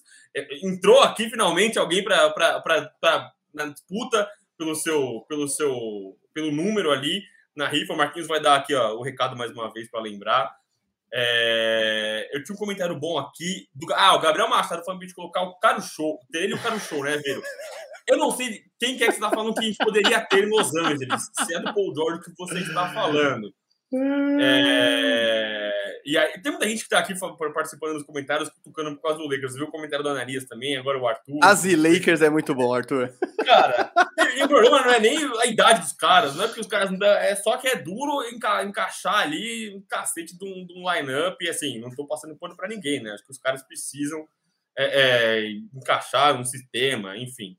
É, aproveitando aqui o, o superchat do Caio Coelho, inclusive, Caio, você tem ali a, o poder do superchat, deixa seu comentário também. Assim, óbvio que você está ali concorrendo, mas aproveitou que você vai pintar na telinha, deixa o comentário, entendeu? Participa aqui com a gente, é deixa seu recado, manda um beijo para sua mãe, para sua avó, faz aí o seu. o seu. Marquinhos, lembra nossos, nossos amigos aqui o que, que ele vai ganhar, ou concorrer a ganhar? Ah, Fandeporte, a Trindade Imports, arroba Trindade Imports no Instagram. Você que não conhece, depois abre seu celular e entra no Instagram, vai lá ver trindade.imports, a loja do nosso amigo Wesley Trindade. Se juntou ao área restritiva para dar um presente de Natal para todo mundo que nos acompanha, quer dizer, não só o Big Two, como área restritiva como um todo nos seus mais de 10 anos de existência. Nós vamos sortear uma camisa da NBA e tudo que você precisa fazer é um super chat de cinco reais no mínimo, porque a cada cinco reais você ganha um cupom, ou seja, se você colocar 10 como Caio, você ganha dois cupons. E futuramente a gente vai ter um Pix para você poder fazer isso sem ter que cadastrar cartão, que eu sei que tem uma galera que não tem ou não, ou não tem esse costume, então também vai ter um Pix para você poder fazer por lá. E aí, que camisa da NBA que você ganha, meu querido? A que você quiser. O Wesley é um cara que está aí para realizar sonhos. Então, se você quiser a camiseta do Caro Show, se você quiser uma camiseta do Carmelo Anthony, se quiser, como Demar DeRozan, prefeito de Alê. Acho que o Vinícius estava falando que o prefeito de Alê é o Demar DeRozan. Essa é a zoeira dele, porque o Demar ah, vai lá em Los Angeles perdão, e. Perdão, Eu acho que é perdão. é isso. Ele corrigiu agora aqui no negócio. É perdão, isso. perdão. E aí a ideia toda é essa, galera, que assim, ao invés da gente sortear aqui uma camisa que você talvez não tenha tanto interesse, porque aquele jogador não é seu favorito, ou você não se interessa, não acha bonita, a gente vai simplesmente sortear.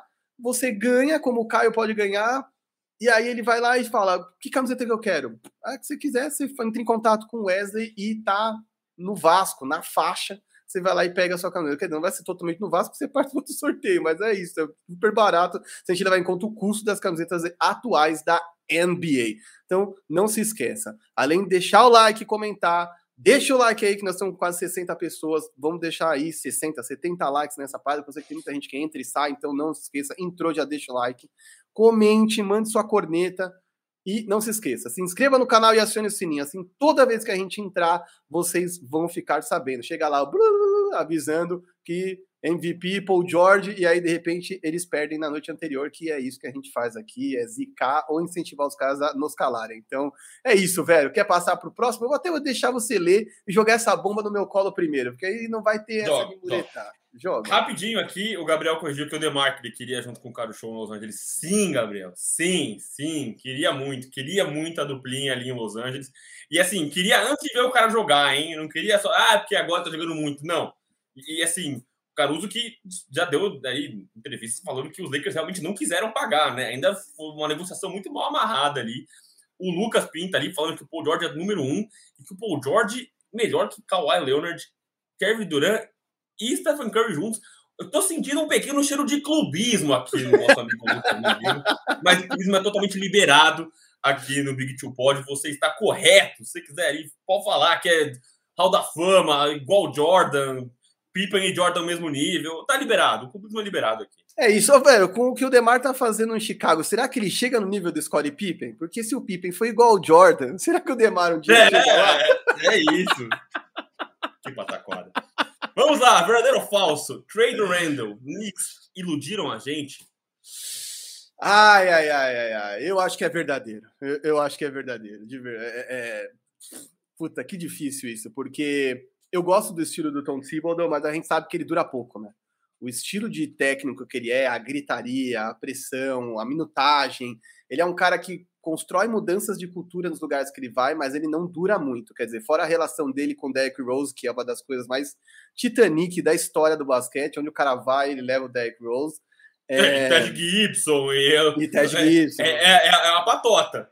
Exato, é a panelinha dele que o dia que esses caras pararem de jogar, ele para de ser técnico, porque ele não vai conseguir arrastar os parça dele para ir junto. Ou ele vai arrastar como assistente técnico e os caras vão junto para sentar do ladinho ali segurar a prancheta. Mas eu acho que sim, eu acho que o Knicks nos iludiu. O Knicks, mais uma vez, a exemplo desse Wizards, era um time de operários. Se fortaleceu na defesa. O Tom Thibodeau tinha colocado um sistema.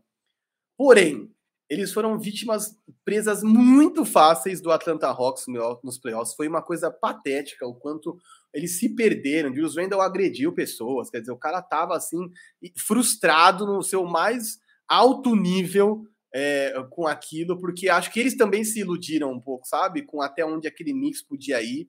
Knicks talvez tenha sido o que o americano gosta de falar overachievers, que a gente às vezes menciona aqui, que são caras que atingem mais do que era esperado. Mas eu achei que de alguma forma a cultura estava estabelecida, né, velho? Eu achei que eles conseguiriam passar, transpor para essa temporada a mesma filosofia brigadora. Nós somos operários, né?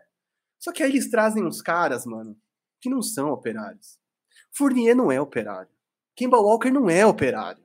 E aí você monta uma line, um, um time titular com esses caras, porque eles claramente são mais experientes e melhores que outros, e o time não defende.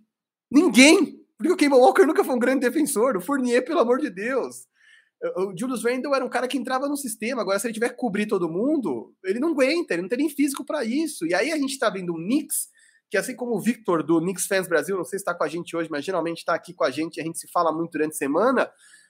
É um time que, o time, quando entra o time reserva, ele fica feliz, que ele fala: caramba, vai entrar o Quickly e, e, o, e o Derrick Rose, esse time vai melhorar.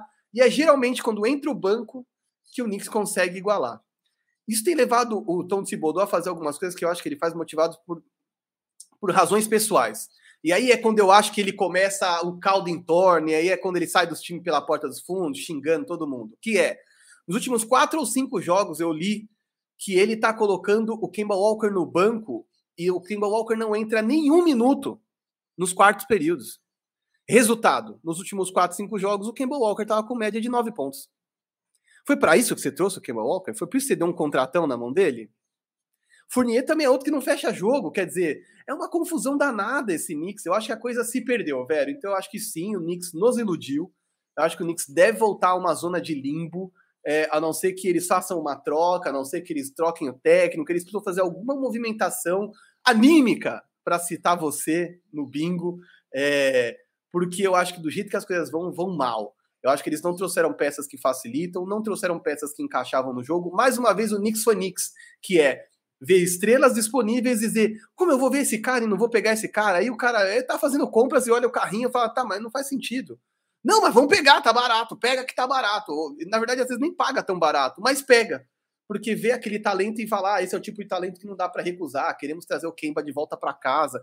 E aí o cara chega e não rende, não faz sentido ter o cara. Então, assim, é, ao contrário de outras franquias, como a gente citou o Suns hoje, que enfileirou 11 vitórias seguidas, e ao invés de fazer loucuras, fez contratações pontuais, eu acho que o Knicks meteu os pés pelas mãos, trouxe gente que não tem nada a ver com a cultura, e a tendência é...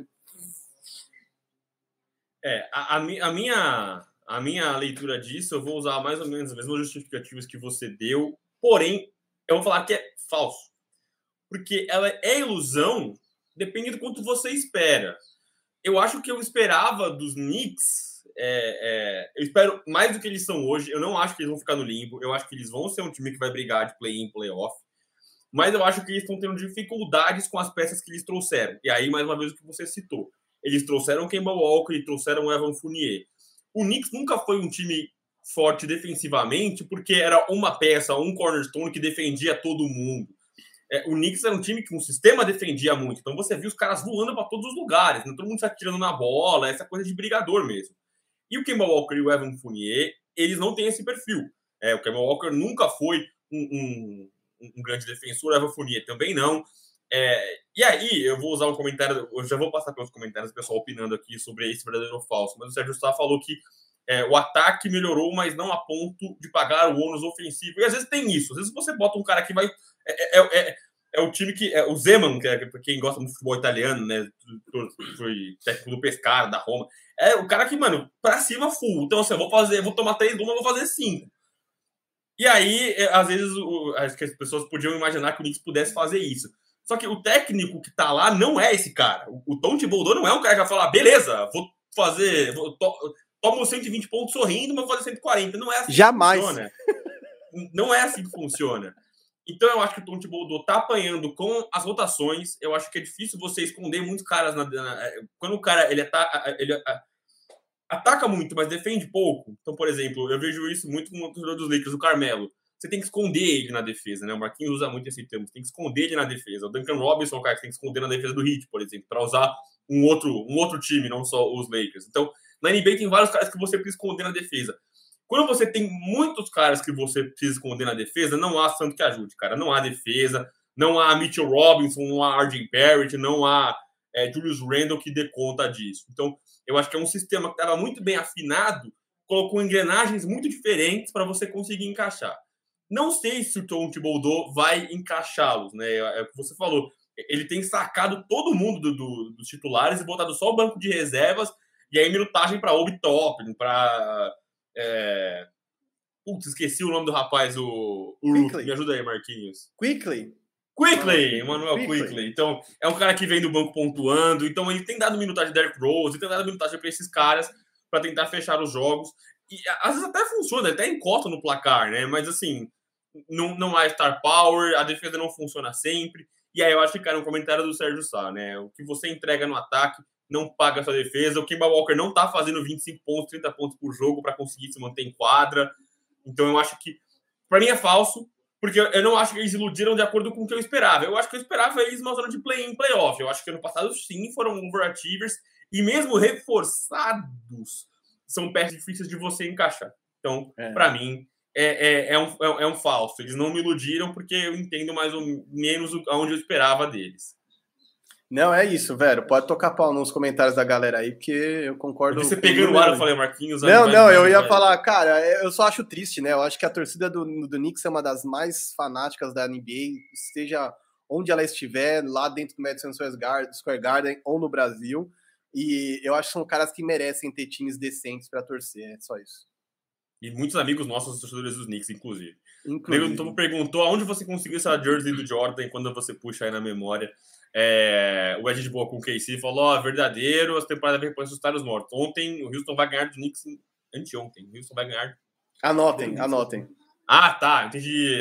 Ontem, mas, mano, ontem, como você tá falando ontem vai ganhar, rapaz? Que viagem no tempo é esse, DeLorean? É isso. É, o Vinícius falou que o RJ vai ficar em New York até Zion pedir para, para a trade para atrair o cara para depois trocarem ele. O Caio Coelho agora sim deixou um comentário. Quem vai Fournier melhoraram muito o ataque do time, mas em compensação a defesa ficou horrível. E vai mais ou menos na, na, na, na toada do Sérgio Safo, que o ataque não paga a defesa. E concordo em partes com vocês. Eu acho que não pagam, eles não estão fazendo 25 pontos por jogo cada um para pagar esse, essa, essa deficiência no, na defesa. É... O Vinícius aqui, o Knicks tem que entrar na corrida Money Bates nessa temporada para acostumar. Coitado dos fãs dos Knicks. Pior que o Knicks nunca tancou de fato, né? Eu não lembro do Knicks fazendo uma campanha horrorosa. Eles sempre ficam ali no G Santos, né? Que é décima, do, décima primeira, décima segunda, que é onde você nem briga para playoff, nem, nem briga no tanque. É, e quando é, eles escolhem, é... eles pegam o Kevin Knox, eles pegam o, pegaram o Porzinhos depois mandaram embora, quer dizer, também não são os caras que fazem coisa boa com pique de draft, infelizmente, né? Quer dizer, pra cá. é. É duro, Deus. é dureza, é dureza. Próximo verdadeiro ou falso, aí, é, é, é, falando de tanking, né, e de picks, Cade Cunningham, meu amigo Marquinhos, ele é bust. Aí você vai com o seu verdadeiro ou falso. É falso, né? Pelo amor de Deus, ia soltar um palavrão, mas o horário não permite nem a presença do, da Luna aqui do lado, então eu só queria dizer que é óbvio. Falou é palavrão pra caramba já, vai te lascar, irmão. Você falou muito palavrão. atenção. é que agora que ela viu o vídeo do Coquinha falando do Cristiano Ronaldo, ela deu para falar também, então eu tenho que maneirar. Ele é vencedor. E aí, falando aqui do Cade Cunningham, ainda não é um vencedor, mas não é bust, pelo amor de Deus. Kate Cunningham teve inclusive partidas muito boas nas últimas três, quatro partidas. Está se mostrando um cara clutch, quer dizer, muitas vezes o Detroit precisa, ele mete ali três, quatro bolas seguidas. Não sei até quando isso vai ser mantido, porque o Boston, o Boston, o Pistons não é um time feito para vencer, então é bem capaz que em algum momento os caras falem, mano, dá uma segurada aí, que eu sei que você quer vencer, mas a gente ainda tá na reconstrução. É, mas de fato tem se mostrado um cara é, versátil, muito inteligente, tem envolvido os outros companheiros de time, ainda defende mal demais, na minha opinião, mas teve jogos aí de 25 pontos, quase fez triple-double em duas, três partidas. Eu acho que é um cara que a tendência dele é crescer. É, ele tá fazendo o caminho inverso do Jalen Green do Houston Rockets, que é um cara que eu apostei muito, né? O Jalen Green começou muito bem e tá tendo jogos muito ruins, oscilando muito. Em contrapartida, o Kate Cunningham, que em três jogos foi chamado de bust, tá jogando para ser Roy. Então, assim, Roy, né? Tipo, Rookie of the Year. Não sei se vai ser, mas enfim, só é, o nível de basquete que ele tem entregue. É, e isso lembrando que ele joga no time de um cara que jura de pés juntos que é Michael Jordan, mas ele é só o Jeremy Grant, que pede três, quatro bolas em isolation seguido para errar todos os arremessos. Então, assim, acho que tem que ter muita paciência mesmo. Aos poucos o Kate Cunningham vai conseguir é, envolver todo mundo no ataque, né? A gente sabe que o Pistons nem tem um ataque tão competente assim, então convenhamos que quando ele tira nove assistências de um jogo, você tem que levantar e bater palma assim, porque ele tá passando para Killian Reis, ele tá passando para uma galera que assim, não é a melhor artilharia ofensiva da NBA, aliás, passa muito longe disso, então que o Jeremy Grant entenda que ele tudo bem ele não querer ser quarta opção no, no Denver Nuggets, mas ele também não é um jogador de elite da NBA para levar esse Detroit Pistons nas costas. Acho que ele tem que, enfim, entender o lugar dele ali, mas acho que o Pistons ainda é um time muito embrionário, sabe? Assim, não dá nem para falar em sistema no Pistons. Eu acho que eles têm que colocar a molecada para jogar e entender o que, que esses caras têm a oferecer para aí sim desenhar algo que possa extrair o melhor deles. Então, o Cade Cunningham é peça fundamental nisso, e para mim é óbvio que isso é falso, ele não é bust. É, eu vou, eu vou colocar verdadeiro, só para não me contradizer com outro podcast que a gente fez com o Ricardo Pitzker, que eu falei que ele seria um bust. E por que a minha concepção de bust? Primeiro, deixar claro que eu estou longe de torcer por isso. Sempre, mano, eu, eu Baby Lakers, eu sou fã da molecada. Quanto mais molecada, eu acho mais da hora. Os moleques são irreverentes, eles são divertidos. Eu torço sempre pela molecada. Mas eu não sei se o Kate Cunningham vai conseguir é, atender as expectativas de uma pick 1. Né? Eu acho que essa etiquetinha da pick 1 pesa muito. E a, a, muitos caras eles ficam lembrados pela, pelo ano do draft deles. Né? Então tem muitos caras que não são ruins, são bons jogadores, mas de você lembrar quem veio depois deles acaba pesando contra. Acho que o próprio DeAndre Ayton é um cara que paga por isso. Ele é um cara horrível? Não, é um excelente cara, um excelente jogador na NBA. Só que ele vai ser sempre o cara que foi selecionado antes do Luca Doncic, entendeu? JJJ é a mesma coisa. A gente fala pouco de JJJ, mas também é outro que entra nessa conta. Então, James Wiseman. James, James Wiseman, James Wiseman. James Wiseman, eu só tô sendo menos crítico porque a gente tem que ver mais coisa dele ainda, né, coitado. Eu acho que o rapaz chegou muito cru pra NBA, ficou um ano parado, que não jogou no college, enfim. Mas eu acho que o Kid Cunningham talvez ele não consiga atender nossas expectativas de uma pick 1 é, em que pese ele está jogando em um ambiente muito favorável para ele. Eu acho que o Detroit Pistons, uma equipe que não briga por nada, é um ambiente ideal para os primeiros anos do rookie, que é onde ele não vai ter nenhuma pressão, ele vai poder errar à vontade, vai poder fazer cagada à vontade, o cara tá tranquilíssimo. É, é, é uma franquia que não tem cobrança para vencer agora, como foi em Los Angeles, por exemplo, como foi em Boston, por exemplo. Franquias que têm esse holofote e os caras cobram para ganhar ontem, para ganhar para já. Então, é, eu vou no verdadeiro, mas por achar que ele não vai conseguir pagar essa etiquetinha dele de, de pick 1. Ele não é o Anthony Bennett, só que você acha que ele não é, vai ser. É, ok. Ele não é o Darko Milicic, mas você não acha que ele vai ser primeira escolha. Ok, tudo bem. Exato. Ah, só uma coisa para responder o negro no topo que tinha falado. Isso, isso, isso. Essa isso. jersey aqui, cara, é duro de achar outra. Hein? Essa aqui eu consegui com minha mãe em 1998. Então, naquele último ano de Jordan nos Bulls, então ela arrumou, na época tinha umas lojas, né, só vendia da Champion, era mais fácil. Eu não sei se foi ela, se foi alguém que ajudou, porque minha mãe, minha mãe com camiseta de time é igual ela vem do carro, para ela Onix, HB20, tudo a mesma coisa. Então, alguém deve ter ajudado na época, mas ela pegou essa do Jordan para mim da Champion. Então, essa é daquelas que eu uso bem pouco, na verdade, assim, para um. Acho que aqui no Big Two Pod é a primeira vez, então é dessas que eu conservo mesmo, assim, das originais zona. Então essa aqui é antiga, cara. Essa, essas aqui eu acho que o Marcílio Gabriel talvez ajude. Se tem alguém Alô, aí na live. Apareceu, hein? aí, ó, hein? aí, ó, ele mesmo, ó. É isso, falou três vezes, o, buf, o homem aparece. É esse homem, esse, esse homem manja muito. Então, com certeza, Negro no Topo, se você tem interesse nesse tipo de camisa, fale com este homem, porque se ele não tiver para vender, ele conhece alguém que tem, porque essa aqui é como o Vero faz com os tênis deles, é só reseller, só que essa aqui não tem mais novinha, não tem não. É, o Vinícius pegou seu gancho no Jalen Green, falando que ele é igual ao Jordan Clarkson, um grande de um peladeiro. E aí ele falou que o Rookie of the Year vai ser o Ivan Mobley. Cara, é um dos que eu mais gostei e para mim foi o meu Rookie of the Year. O cara apareceu aqui falso, começou mais demais, mal demais, mas já tem jogado bem nos últimos jogos. Visão de jogo boa, tem arremesso e ataca bem o ar. Deve evoluir na defesa, mas joga num time deprimente. É uma boa síntese. Eu fico numa verdadeira, você vai no falso do Marquinhos, mas é uma boa síntese.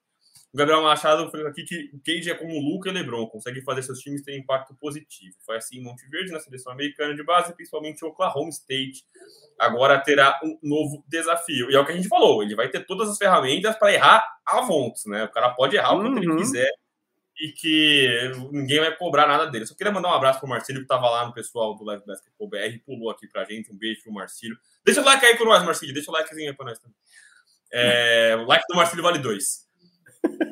Falando em tanking, próximo verdadeiro ou falso, Marquinhos? Verdadeiro ou falso? Acabou o, o tanque de Oklahoma? Cara, eu acho que sim, né? Os caras de repente enfileram cinco vitórias seguidas e eu fico pensando, peraí, os caras não estão na corrida pelo Emony Bates? Tem pique até 2027? Não, eles ouviram as minhas preces. Chega desta merda de ficar perdendo temporada após temporada, sendo que você tem um Shai Gildes Alexander, você tem um Ludort no time. Quer dizer, é, eu acho que se o OKC não tem time para brigar pelo topo do Oeste, já tem um time para parar de perder ano após ano, né, velho? Quer dizer, o que você vai fazer com o pique de 2027? São pessoas que estão no ensino médio, estão aprendendo tabuada, sei lá o que, esses moleques estão fazendo agora, e você está visualizando daqui 6, 7 anos. Puta, daqui 6, 7 anos vai vir um cara bom. Mano, o Shai Alexander já é bom agora. Ele não é qualquer bom, ele é muito bom. Então, por que não trocar essas picks futuras por times que, por exemplo, estão em reconstrução franca por jogadores que já estejam mais prontos, né? Vou aqui imaginar até hipóteses, tá? Só para a gente entender, para vocês poderem entender o que eu quero dizer com essas trocas por jogadores mais prontos. Não necessariamente você vai atrás de um LeBron, não é que você vai atrás de um Anthony Davis, mas assim, o Houston Rockets, por exemplo, tá mais no fundo do poço, tá mais embrionário que o seu KC para mim. Será que não vale armar uma troquinha de picks futuras por um Christian Wood, por exemplo? Por um buscar um outro cara mais experiente, mais pronto, mais promissor, quer dizer, eu acho que essa é a hora, entendeu? É olhar com carinho o Deandre Ayton e começar a chegar no ouvido do cara, meu amigo. Os caras não te querem aí, entendeu? Vem pra cá, fazer aquele tempo gostoso, entendeu?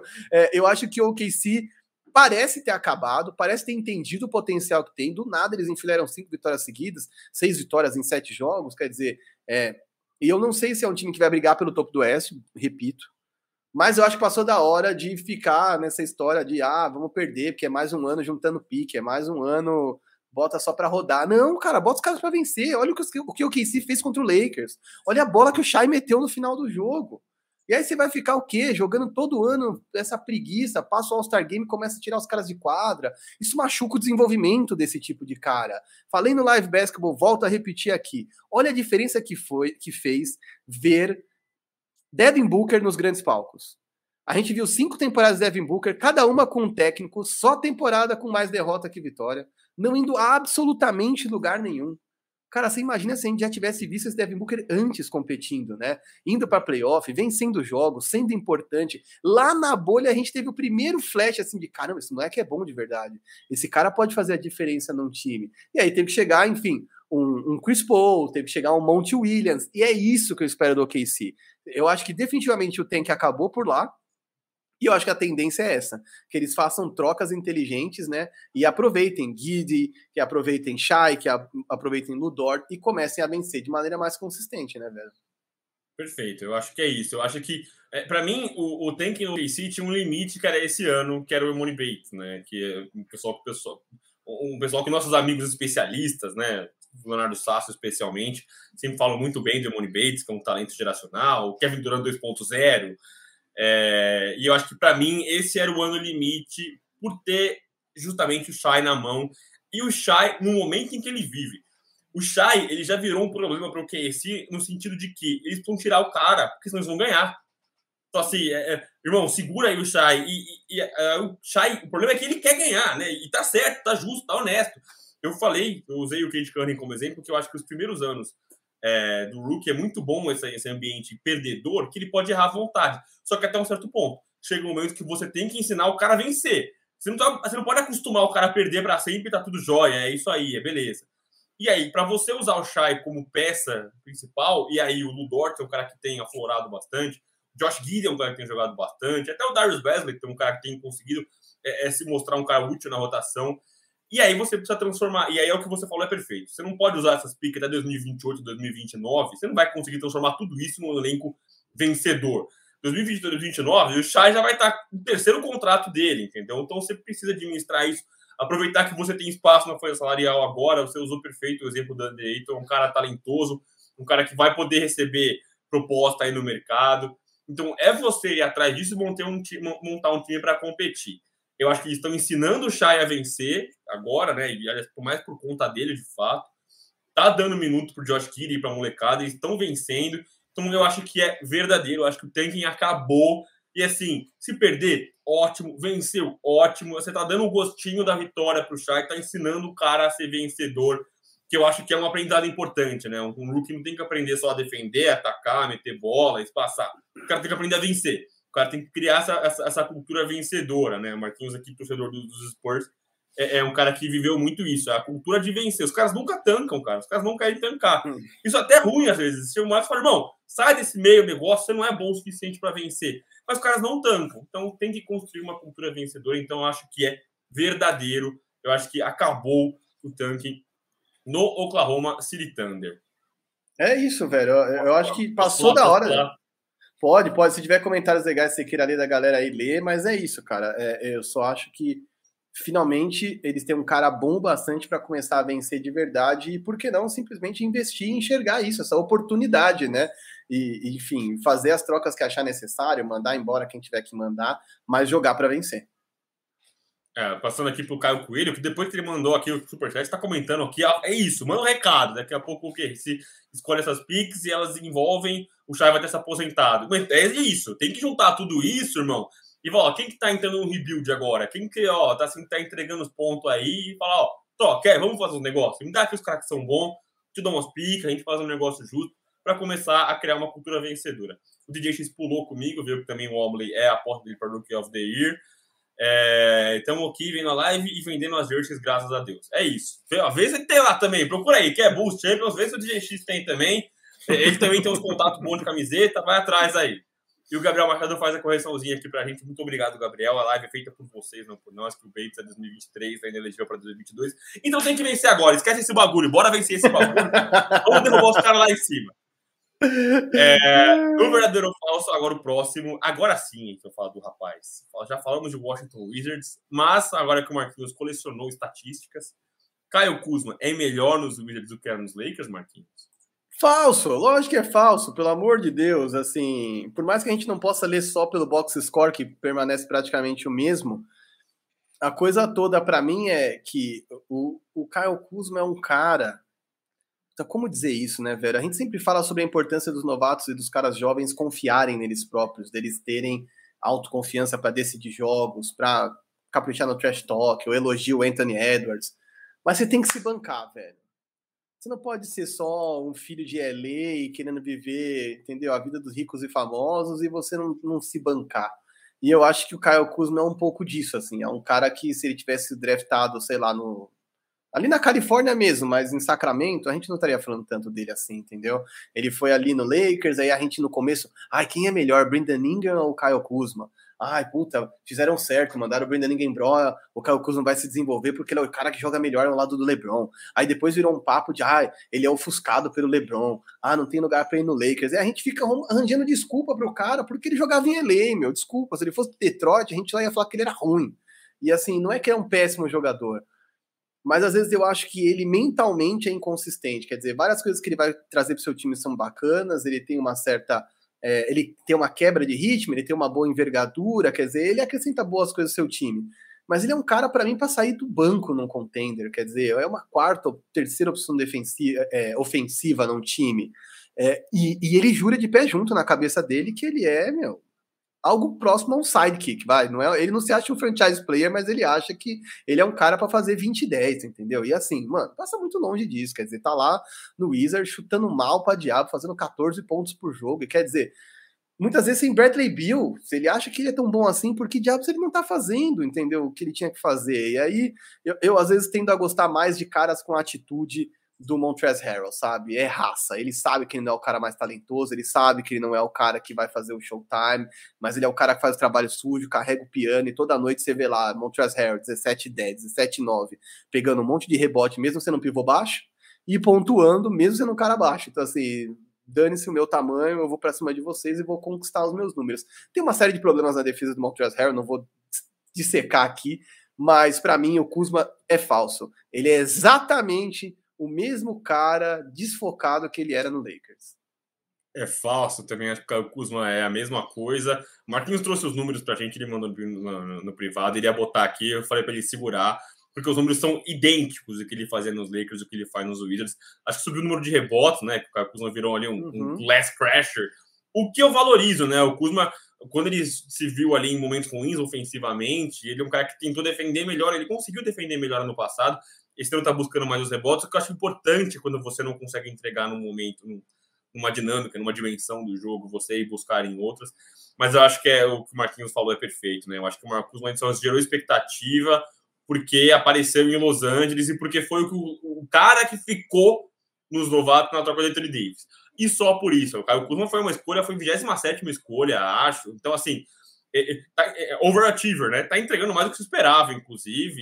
E assim, tá ótimo o tamanho. Eu acho realmente que o Kuzma também. Eu, eu, sinto que ele é bem imaturo às vezes. Ele não é um cara jovem. O Kuzma, se não me engano, tem uns 26 anos já, 27 anos já. Então ele é um cara que já foi draftado mais velho e, e é, é um, um, um, cara que tem as suas oscilações emocionais e mentais, enfim. Mas eu acho que é isso. Ele vai ser um grande role player, né? Eu não lembro se foi. Acho que foi o Romanelli que falou isso uma vez que esperava que o Caio Kuzma talvez fosse um Jordan Clarkson, né? Foi um Jordan Clarkson alto.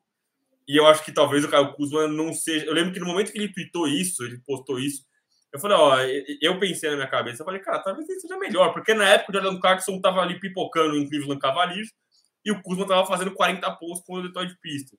E os papéis se inverteram, né? O Jordan Clarkson foi o sexto homem, o Jordan Clarkson uma grande faísca, né? um sparkle vindo do banco, e o Kuzma não consegue nem ser isso. Então, é, eu acho que se ele fosse um Jordan Clarkson mais alto, talvez seria até melhor para ele. Eu acho que ele vai ser só um bom role player ali, bom ali, útil. Não vou nem usar o bom, acho que ele vai ser um, um, um, um role player último. É, um bom role player. Antes de pular para o último comentário, é, o Pelicanos do Brasil brincou aqui que o Paul George já saiu do bolso do Herb Jones. que derrota, grande derrota ontem do, do nosso amigo Los Angeles Clippers para o New Orleans Pelicans. É, Alonso Ball, a mesma coisa temporadas anteriores. Não sei porque alguém cotaria aí para Most Improved Player. É, ó, sem querer agredir aí a sua franquia, eu acho que o contexto pesa muito, né? Está numa franquia que está vencendo muito. É, e, e eu acho que tudo que ele entrega, né? Ele é justamente o que o time do Chicago Bulls precisa. Ele é um organizador de jogo, ele é um cara que defende bem. Então, é, eu só não é meu moço pro de player porque eu acho que tem gente maior ali brigando que merece mais. Não sei se dá para arriscar ali da lista. E o Sérgio Sá, comentando aqui com a defesa atual dos Lakers, eu percebi que ele fazia um trabalho defensivo melhor do que eu imaginava. Eu tenho esse pecado, porque eu deixo os comentários para ler depois, eu perco. Agora não sei de quem que o Sérgio está falando. Eu acho Sérgio, que ele está falando do Kuzma. Olha, se você está falando do Kuzma, eu discordo veementemente de você. Porque, assim, o Carmelo não marca nada, o Malik Monk não marca nada, mas falar que defesa do Carlos Kuzma faz defesa nesse Los Angeles Lakers, Sérgio, por mais que a pasmaceira esteja tomado conta, é, É que os caras que estão lá agora são piores, né? Não é que ele era melhor, é isso. É, mas não, eu também não acho que eu ia fazer essa diferença toda, não. É... Ah, último verdadeiro falso agora. Marquinhos, vai tomar anabolizante, verdadeiro falso. Eu não li a pauta mesmo. Eu só li a pauta quando eu mandei, não vi as tarjas. Bicho, Aí num grupo do Fantasy aqui, divertidíssimo, nossos amigos do Biel ali tava brincando sobre o Didi, né, que tá suspenso, ficar ali 45 dias. 45 dias, é isso, Marquinhos? É isso, 45 dias fora. Que, tá passando um helicóptero aqui, gente, vocês estão ouvindo. E aí foi flagrado ali com testosterona, e o Marquinhos ficou ali, mas como que é? Quanto que custa? Como que injeta? Machuca ou não machuca? E aí o Marquinhos ia voltar ciclado. Ele seria o namorado da ex do Kevin Durant e aparecer ali, ó, rasgadíssimo.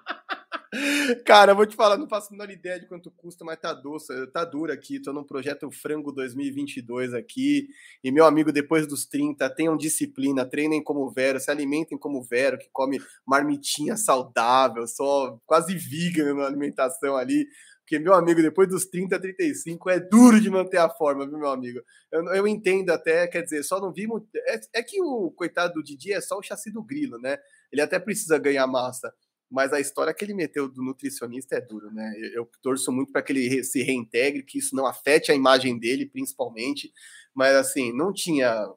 No meio da dieta da vagem ali com a cenoura, não tinha testosterona, né? Eu tava tomando ali, ele precisa ganhar massa e apelou, apelou, entendeu? Esquentei a marmitinha, o feijão, arroz, do nada cai a seringa aqui e injetei, entendeu? Isso, é isso, isso. Não, entendeu? É, é, é Deixa que Deixa que eu ciclo daqui que não acontece nada, entendeu? Não serei suspenso pelo Big Two Pod. Continua Isso. jogando sua bola, que você joga demais. Espero que tenha mais chance nesse Pelicans que, enfim, para mim é carente de, de organizadores, né? A gente tá esperando, quem sabe um dia o Zion volte, um dia ele volte com peso normal também, e aí possa atuar em grande nível, mas até agora eu acho que cairia muito bem se o Didi, assim como o Raulzinho, tivesse tendo mais oportunidade para desfilar o seu basquete. E num sistema definido. Exato. Meu Deus. Fechamos a pauta, amigo Marquinhos. Fechamos, é isso. Queria agradecer antes de mais nada você que esteve conosco até agora. Deixe o like, comente antes de sair, manda um abraço, a última corneta. Vira e mexe, a gente lê os últimos comentários aqui quando vocês zoam a gente. Não deixem de se inscrever no canal, acione o sininho, tem muitos outros programas. A grade de programação do Área Restritiva é muito extensa e muito boa. Não deixem de ver aqui os rostinhos bonitos de Marcílio Gabriel, Diego Silver, Bruno Medino, Karine Nascimento, Guanais, meu, tem Jaque, Jaque Eagles Brasil, então não deixem de vir para cá e também não deixem de participar da nossa promoção aqui, do nosso sorteio com a Trindade Imports, afinal você pode ganhar uma camiseta belíssima da NBA se você quiser. Participe aí, 5 reais no Superchat um cupom, e é isso, Vero, valeu? Muito obrigado a todos que participaram com a gente, os verdadeiros que estão sempre conosco, uma audiência muito bacana hoje, o pessoal que participou nos comentários. Obrigado, obrigado meu amigo Marquinhos, sempre aqui paciente comigo, com sua internet caótica. E ao nosso Diego Silver também, que sempre monta, arma o acampamento aqui pra gente. A gente só vem, bota a cara, fala muito de besteira, mas um beijo pro Diego Silver, esse grande, grande personagem aqui. E obrigado, até semana que vem. Até semana que vem, galera. Até.